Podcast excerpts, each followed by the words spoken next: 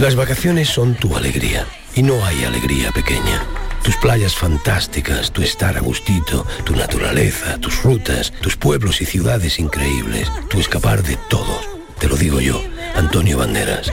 Este verano, date una alegría. Ven a Andalucía. Consejería de Turismo. Junta de Andalucía. Satisface tu curiosidad y encuentra respuesta a algunas de las preguntas que te haces en Canal Sur Radio. Hallarás más de lo que te esperabas en la noche más hermosa. Misterios, historia, ciencia, crecimiento personal. Este verano, los viernes y los sábados, desde las 11 de la noche, con Pilar Muriel. Y siempre que quieras, en la radio a la carta. Sumérgete en Andalucía. Sumérgete en Canal Sur Radio.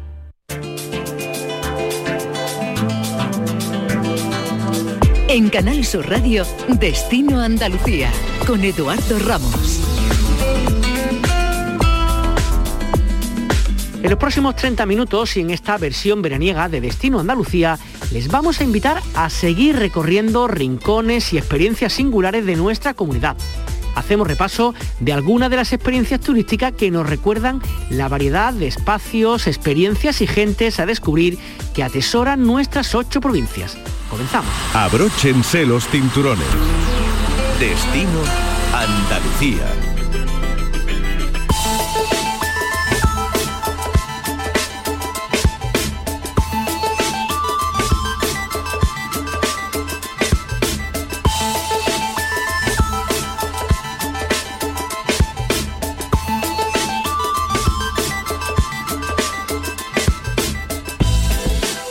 Tiempo ahora para hablarles de los conocidos como destinos turísticos inteligentes, lugares de acogida a los turistas que cumplen varios requisitos, entre ellos que sean innovadores, construidos sobre una tecnología de vanguardia que garanticen el desarrollo sostenible del territorio o que faciliten la interacción del visitante con el entorno un proyecto liderado por la Secretaría de Estado de Turismo, Segitur.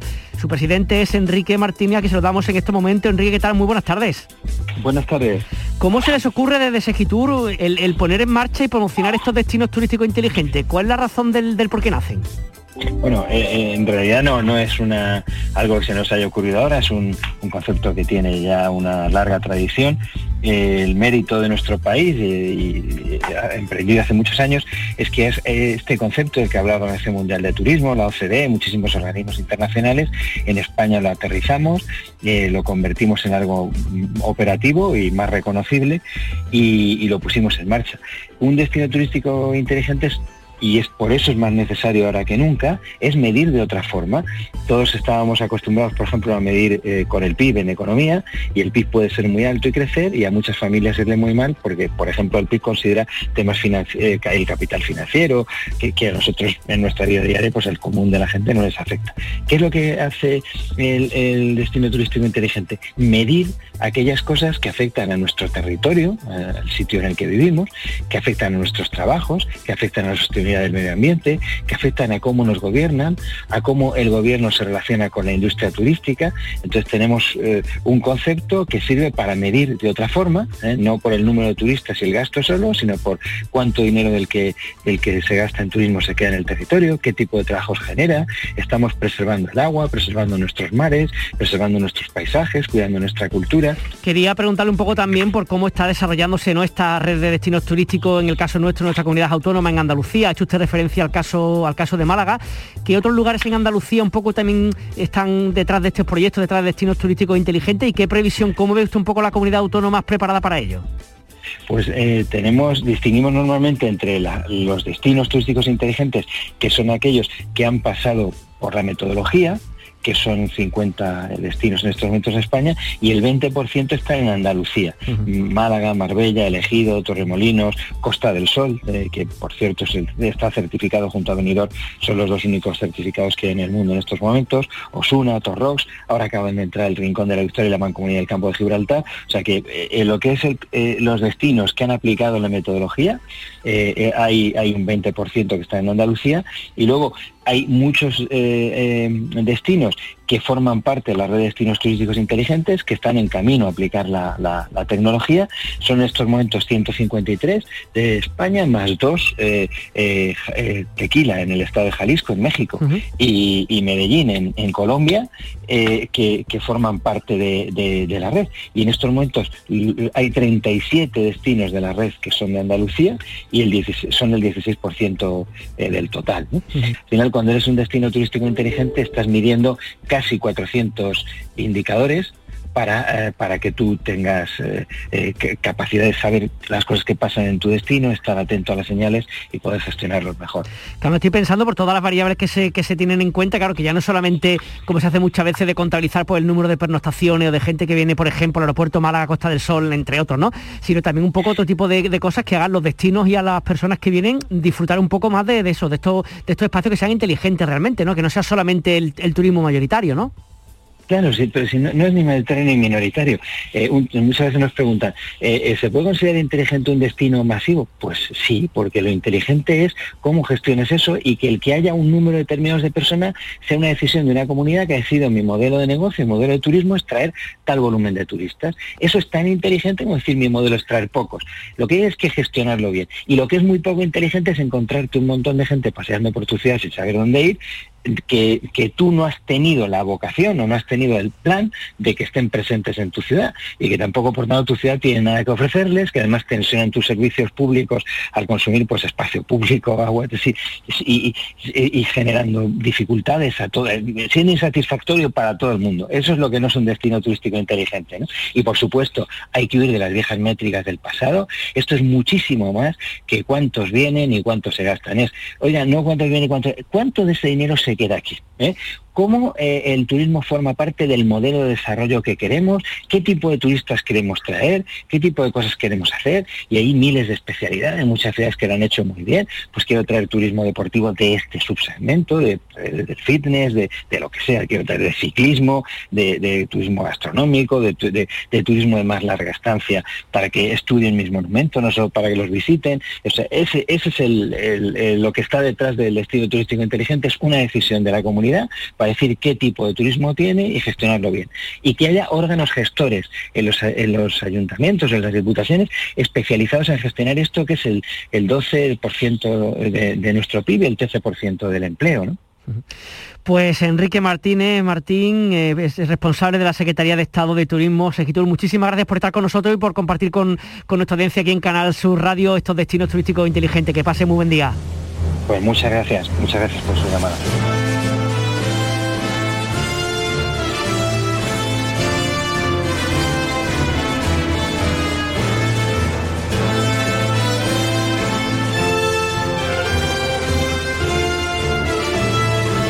Destino Andalucía. Un viaje semanal en Canal Sur Radio. Les hablamos ahora de la Real Escuela Andaluza de Arte Ecuestre. Como fundación que representa la identidad del arte ecuestre en Andalucía, este espacio nos acerca al encuentro con esta huella de la mano del espectáculo Cómo bailan los caballos andaluces como puerta de entrada y a través de otras visitas temáticas que asoman la mirada a la historia del arte ecuestre. Hay que recordar que es una de las actividades quizá más destacadas que tenemos en nuestra tierra y que continuamente pues permite que muchas personas puedan conocer algo muy ancestral que es propio de Andalucía. Jorge Ramos Sánchez es el director de esta Real Escuela. Jorge, ¿qué tal? Muy buenas tardes. Hola, muy buenas tardes a todos. Gracias por estar con nosotros. Em, realmente hablar de caballo y hablar de Andalucía es una de las señas de identidad que tenemos en nuestra tierra, ¿verdad? Pues sí, la verdad es que somos mundialmente conocidos por muchas cosas, pero evidentemente cuando se habla del sur, de Andalucía, de Cádiz y de Jerez, pues se nos viene a la cabeza lógicamente el caballo y, todo lo que ello significa en nuestra comunidad.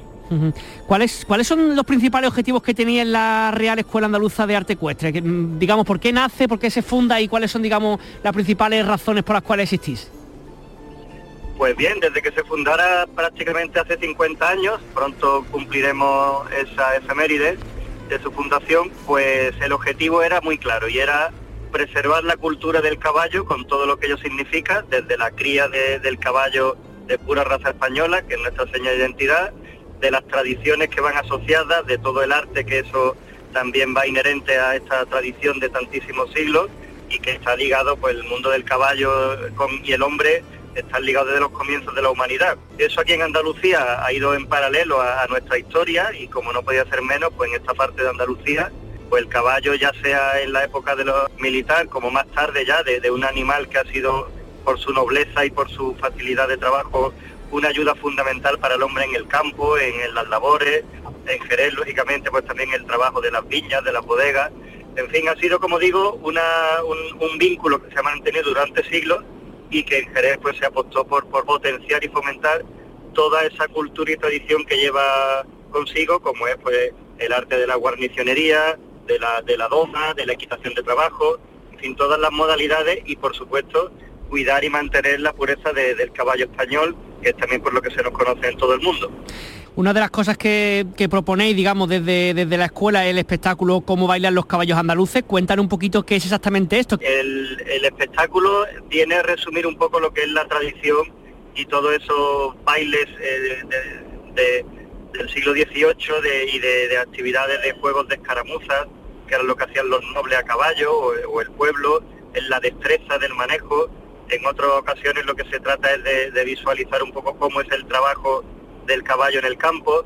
y todo eso pues se adereza en un espectáculo de, sonido, con, una producción propia musical, con, juegos de luz y sobre todo con los movimientos que se producen que se define como un ballet ecuestre. Lo que los números que ofrecemos en este espectáculo pues es algo que, no deja indiferente y sobre todo ves la simbiosis tan, tan perfecta que se produce entre el caballo y, y el jinete. Y ofrecemos también números que llevan pues ese, ejercicio de doma, de lo que es la doma vaquera, tan propia aquí en el sur, y que pues incluso el número de feria de Jerez, también con, con el traje corto, en fin, es, un resumen un poco de, esa de esa relación del hombre y el caballo, pero de una manera muy plástica y muy bonita que para los no entendidos es algo absolutamente que se disfruta muchísimo.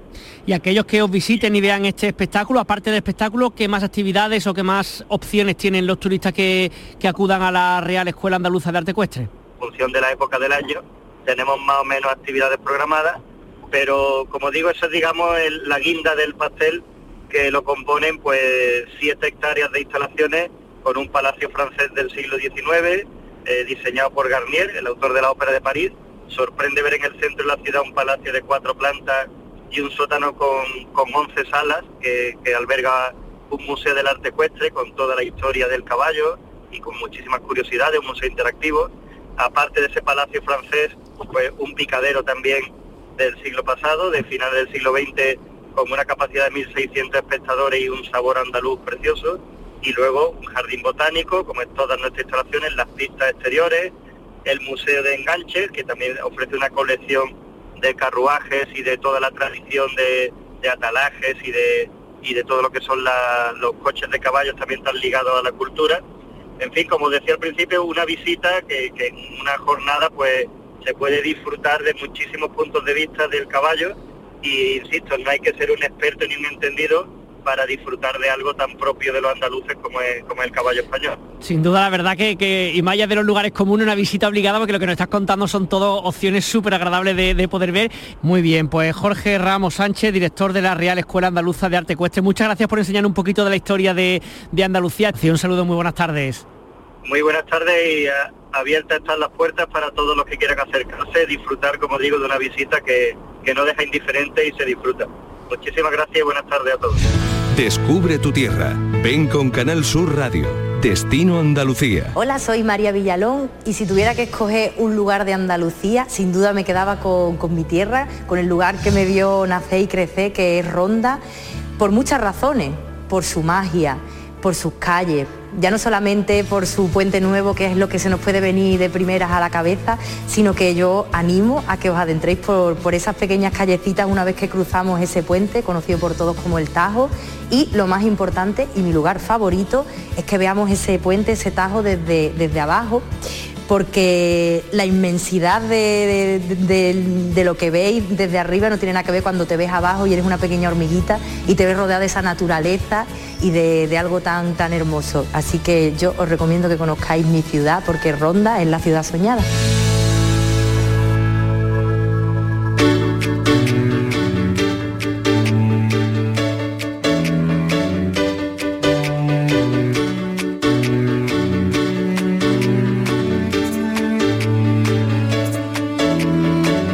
Les llevamos ahora hasta la harinera de Guadaira, ubicada en Alcalá de Guadaira, en Sevilla, un espacio que nos acerca a la historia, las tradiciones y la cultura en esta localidad. Este edificio, su maquinaria y sus equipamientos han sido restaurados para cumplir con una nueva función. Si antes sirvió durante muchísimo tiempo para transformar el trigo en harina, base de la industria panadera de Alcalá de Guadaira, ahora acoge una actividad cultural, divulgativa y turística para estimular el desarrollo local a través de la interpretación de esta industria tradicional. Una razón más para conocer esta bella localidad. Lucía Fernández es técnica de turismo. ¿Qué tal, Lucía? Muy buenas tardes. Hola, buenas tardes, Eduardo. Qué, bien eso de poder visitar una localidad para conocer un poco la, gastronomía y en este caso la historia que hay alrededor de, un alimento tan básico para todos como es el pan, ¿no?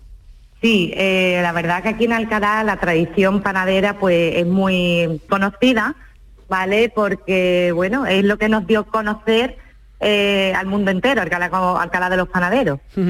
y, cuéntame un poquito esta harinera de Guadaira que, digamos, mm, anteriormente tuvo, ¿no? Como una parte de, utilización para, elaborar pan y hoy se ha convertido como en un centro un poco de, cultura en el fondo, ¿no? Sí, eh, aquí en la harinera del Guadaira lo que tenemos, en, bueno, en la recepción tenemos la Oficina Municipal de Turismo, donde recibimos al visitante, al turista, y luego lo que es el, propio edificio eh, consta de tres plantas y lo que hacemos es hacerle una visita guiada para el que, el que lo quiera, sobre todo los colegios, las asociaciones, son los que nos solicitan estas visitas guiadas y eh, le hacemos un recorrido por toda la industria panadera, desde su inicio hasta hoy en día, hasta la actualidad.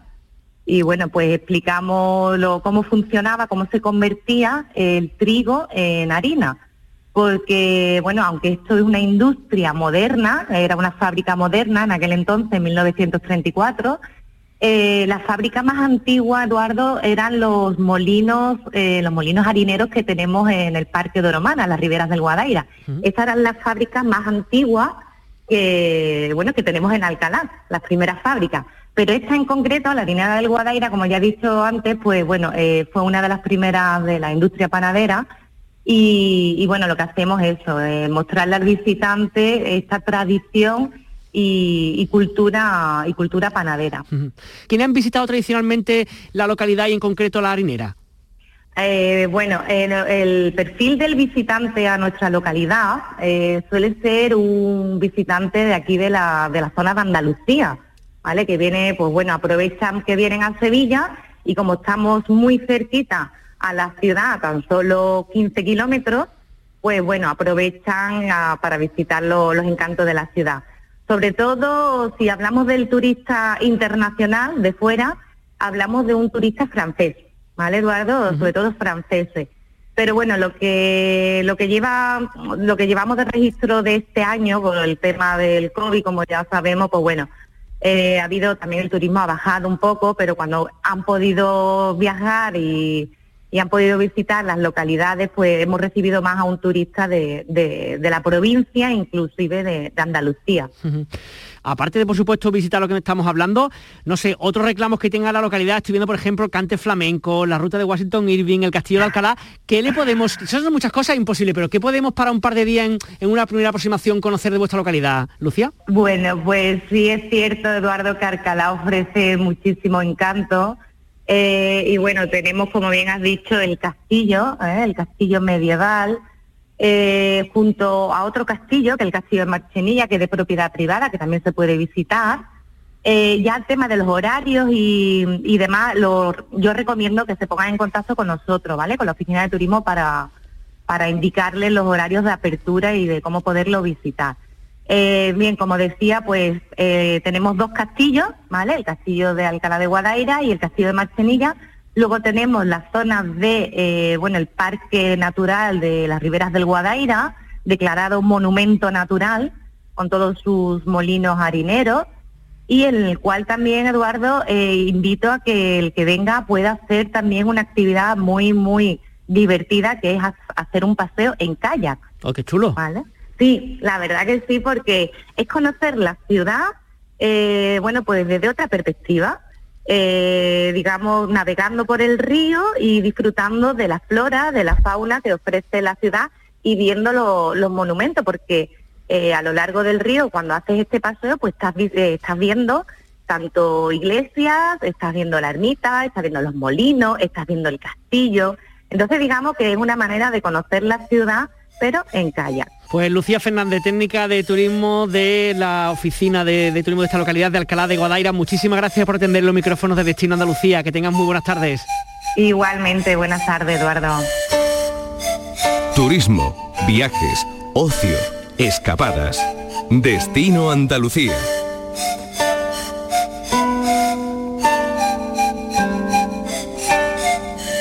La Villa Romana del Salar es un proyecto de excavación arqueológico vivo que permite conocer probablemente la explotación agrícola de época romana más suntuosa de todas las conocidas hasta el momento en la provincia de Granada, en la que destaca la calidad y riqueza de su programa decorativo. Como saben, en este espacio en Destino Andalucía nos gusta hablar de muchos tipos de turismo, entre ellos el turismo de monumentos o el turismo arqueológico. Y qué mejor que Emilio San, responsable de Arqueotri, para volver a contarnos las bondades de este lugar. Emilio, ¿qué tal? Muy buenas. Hola, ¿qué tal Eduardo? Saludos a todos los oyentes. Villa Romana del Salar, ¿qué es lo que hay ahí? ¿Qué podemos encontrar y cuál es el valor que tiene? Pues mira, la Villa Romana de Salar es, eh, nosotros lo ponemos como un ejemplo. Fijaos primero un poco la estrategia. Lo ponemos como un ejemplo de inversión, fijaos lo que os digo, inversión inteligente en patrimonio cultural. ¿Por qué? La Villa Romana de Salar es Salar es un pueblo, de, lo, tenemos ubicado en la comarca de Loja, en el poniente granadino. Estamos hablando de que está a unos 50 kilómetros de Granada capital, ¿de acuerdo? Muchas veces Granada, cuando estamos en la provincia de Granada, por ejemplo, lugares, lógicamente, como Granada capital, la Alhambra, Generalife, digamos, hacen que no sea visible otros lugares. Bueno, pues Salar es un ejemplo en el que se detectan unos restos arqueológicos y el convencimiento de, o sea, el convencimiento de, del, propio municipio, de la corporación municipal y de los habitantes de que allí tienen algo distinto, que lo tienen recuperar y que quieren saber y que quieren conservar aquello, de lo cual se quieren sentir orgullosos, ese es el ejemplo de lo que se está haciendo en Sadar desde hace unos años. Están recuperando una villa romana, villas romanas hay muchas, pero villas romanas en las que se musealiza, se investiga, se excava, no hay tantas. ¿Qué tenemos en la villa romana de, la, de? Probablemente una de las villas romanas en fase de excavación, visitable, fijaos el detalle, uh -huh. puede el viajero visitar algo que está en fase de investigación, que eso es muy difícil hacerlo muchas veces, porque mientras está en fase de excavación y musealización no se puede visitar, y aquí tenemos la posibilidad de visitar un proyecto vivo. Y lo que destaca es que están sacando unos mosaicos de una calidad excepcional. La Villa Romana de Salá es una villa agrícola que se ocupa desde el siglo I Cristo hasta aproximadamente la segunda mitad del siglo III. Es destruida por un incendio, un incendio brutal que lo arrasa y luego vuelve a ser ocupada aproximadamente en el siglo V, pero ya con un uso, digamos, las gentes que, que vuelven a ocupar Salar no son las que vivían allí. Una villa de una mmm, familia poderosa que tiene un espacio agrícola, o sea, una zona, digamos, agrícola, y lo que se está excavando es la parte, digamos, eh, de residencia. Como decía, lo que destaca y llama mucho la atención de Salar, por las técnicas constructivas que allí nos van a explicar y por el, y por el despliegue que tiene de, sobre todo de mosaicos, de escultura, de restos de pintura, murales que se han encontrado, que tienen un, sabor como oriental, norteafricano, que allí nos lo van a, a explicar, pero destaca sobre todo, tienen un pasillo de como de siete metros que da lugar, siete o más metros, no me acuerdo, que es toda una escena de caza excepcional. A mí me recuerda a mosaicos que hemos visto, por ejemplo, en la zona de Sicilia, que son patrimonio de la humanidad, uh -huh. eh, mosaicos de ese tipo de, de, calidad. Entonces, es una visita muy agradecida, se va al ayuntamiento, donde está el centro de interpretación de la Villa Romana, se hace una pequeña, te hacen un pequeño briefing, un pequeño resumen de lo que vamos a ver, y vais a poder ver todo el patrimonio que hay en Salar, y de allí se desplaza uno hasta la villa de Salar, que está a las afueras del pueblo, y se hace esa visita. Está bien dejar, oye, no, no contarlo todo, no detallarlo todo, sino dejarte ahí un poco el gusanillo para que la gente diga voy a picar y voy a entrar a, verlo y a conocerlo y a descubrirlo. Que por cierto, Emilio, vosotros en Arqueotrip hacéis viajes por toda la península eh, con la arqueología, digamos, como gran reclamo, también por supuesto en Andalucía. Mm, aparte de este año tan atípico por el COVID, pero viendo un poco los últimos, no sé, 5 o 10 años, ¿qué tipo de turista es el que hace este tipo de viaje? Más o menos por lo que habéis visto vosotros, ¿qué gente se acerca a conocer estos restos que hay en, en nuestra comunidad autónoma? Fijaos, te voy a poner un ejemplo de Salar, ¿eh? Te voy a poner un ejemplo de Salar. El Salar eh, nos ha llegado a, llamar una vez, porque nosotros como Arqueotrip somos una guía online, lo que hacemos es publicamos y difundimos información. No, no somos organizadores de viajes, somos contadores de viajes, somos viajeros culturales.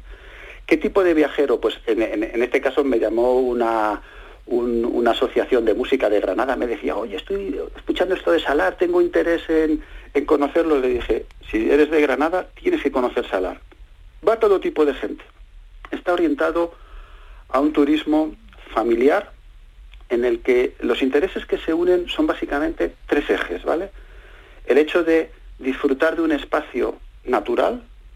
Salar está en una comarca, como decía, en el poniente granadino, y tiene, no solo, estamos hablando de los elementos patrimoniales para visitar, pero Salar, por ejemplo, tú llegas a Salar, a hacer la visita a la Villa Romana y tienes, por ejemplo, yo qué sé, el Bañuelo como, como ruta de naturaleza, que es un nacimiento de agua semitermal. Está muy próximo, sabéis que Salar está eh, cerca de Alama de Granada, que es, es famoso por sus aguas termales. Bueno, pues podemos ver elementos de naturaleza, podemos ver elementos de patrimonio y podemos, ¿qué vamos a degustar en Salar? Salar es una zona con un aceite en general en Andalucía, pero es, el aceite de la, de, la, de la, zona de la Sierra de Loja, que es, que es fabuloso.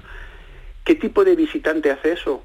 Pues mucho es un visitante familiar, es un turismo, es un turismo normal y corriente de gente que le gusta pasar por pueblos, pero lo que pasa es que nosotros hacemos foco en decirle, oye, si vas a Salar, en esa ruta que estás haciendo, si tú vas a Loja, si tú vas, pásate por Salar, porque aquí hay un elemento que te va a gustar y te va a llamar la atención. Siempre tiene que ser que lo que vayamos a ver se pueda visitar y se pueda entender, ¿vale? Es un poco la condición que ponemos en Arqueotrip para difundir un sitio, que sea visitable y que se pueda ver. No es un turismo que esté orientado a un especialista en arqueología. No, no, no, todo lo contrario.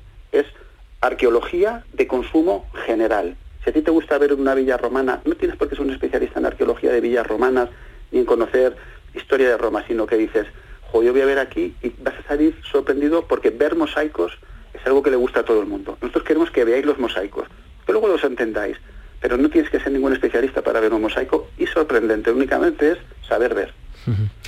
Pues, como siempre, Emilio San, gracias por estar en los micrófonos de Destino Andalucía. Un saludo y muy buenas tardes. Un abrazo, eh, encantado, por, supuesto, con compartir con todos vosotros vuestros propios tesoros. Saludos cordiales.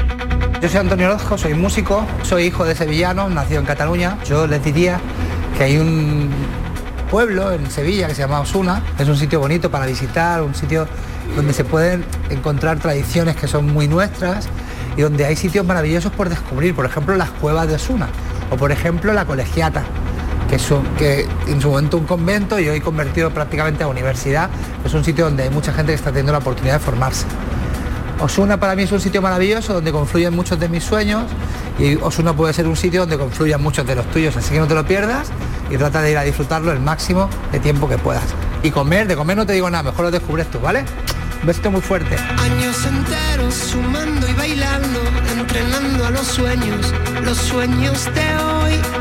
Manuel Ruiz ha estado en la realización técnica, Cristina Carbón en la producción y locución y Eduardo Ramos quien les habla. Cada semana hacemos Destino Andalucía para la radio pública de nuestra comunidad. Estrechos, tan anchos que hoy soy traficante y te vendo la fuga y el destino el mayor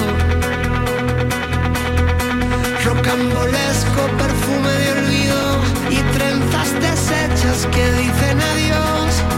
Tan rompetrechos, tan vivo y tan mío, que no hay más camino que tu corazón.